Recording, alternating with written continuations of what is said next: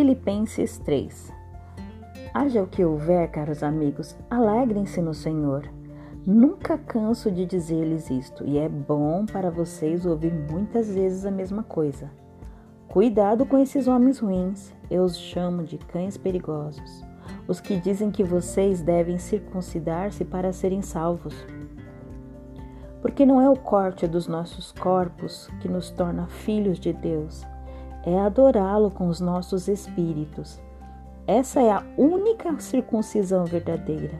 Nós, os cristãos, nos gloriamos naquilo que Cristo Jesus fez por nós e compreendemos que não temos meios de salvar-nos a nós mesmos.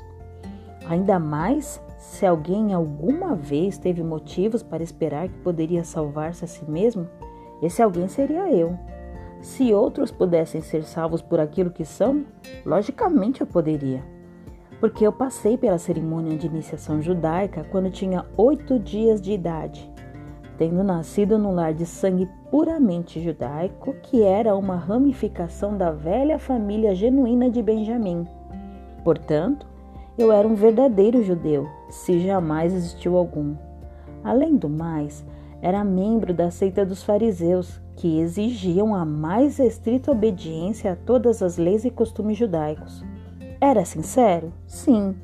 E tanto que persegui grandemente a igreja e procurava obedecer minuciosamente até o extremo a cada preceito e regulamento judaico. Entretanto, todas essas coisas que eu antigamente julgava muito valiosas, agora lancei-as todas fora a fim de poder pôr minha confiança e esperança somente em Cristo.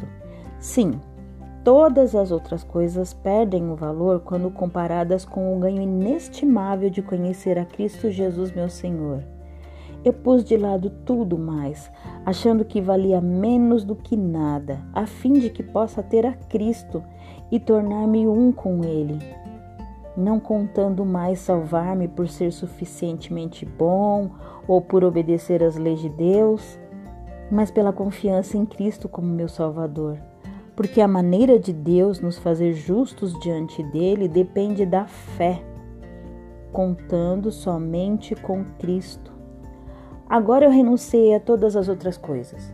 Descobri que este era o único meio de realmente conhecer a Cristo e ter experiência do imenso poder que o trouxe de volta à vida e conhecer o que significa sofrer e morrer com Ele, a fim de que, por mais que isso exija, eu seja um dos que vivem na revigorante novidade de vida daqueles que estão vivos dentre os mortos.